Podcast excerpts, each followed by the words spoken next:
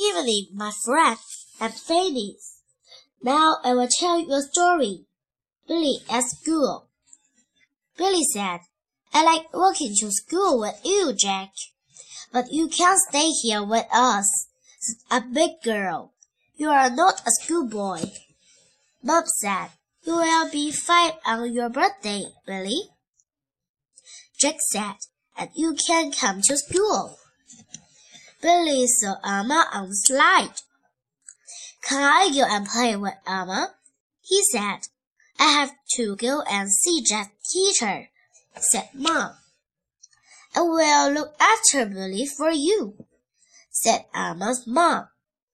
Oh, thank you, said Mom. I will come back and get you, Billy.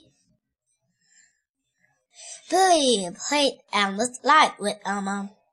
Mom went inside with Jack. All the big boys and girls went into school. A teacher said to Billy, The bill has gone. Go into school, please. But I'm not a schoolboy, said Billy. And four. Oh, said the teacher, you look like a schoolboy. Mom came back to get Billy. Billy said, Mom, the teacher said I look like a schoolboy. Thank you.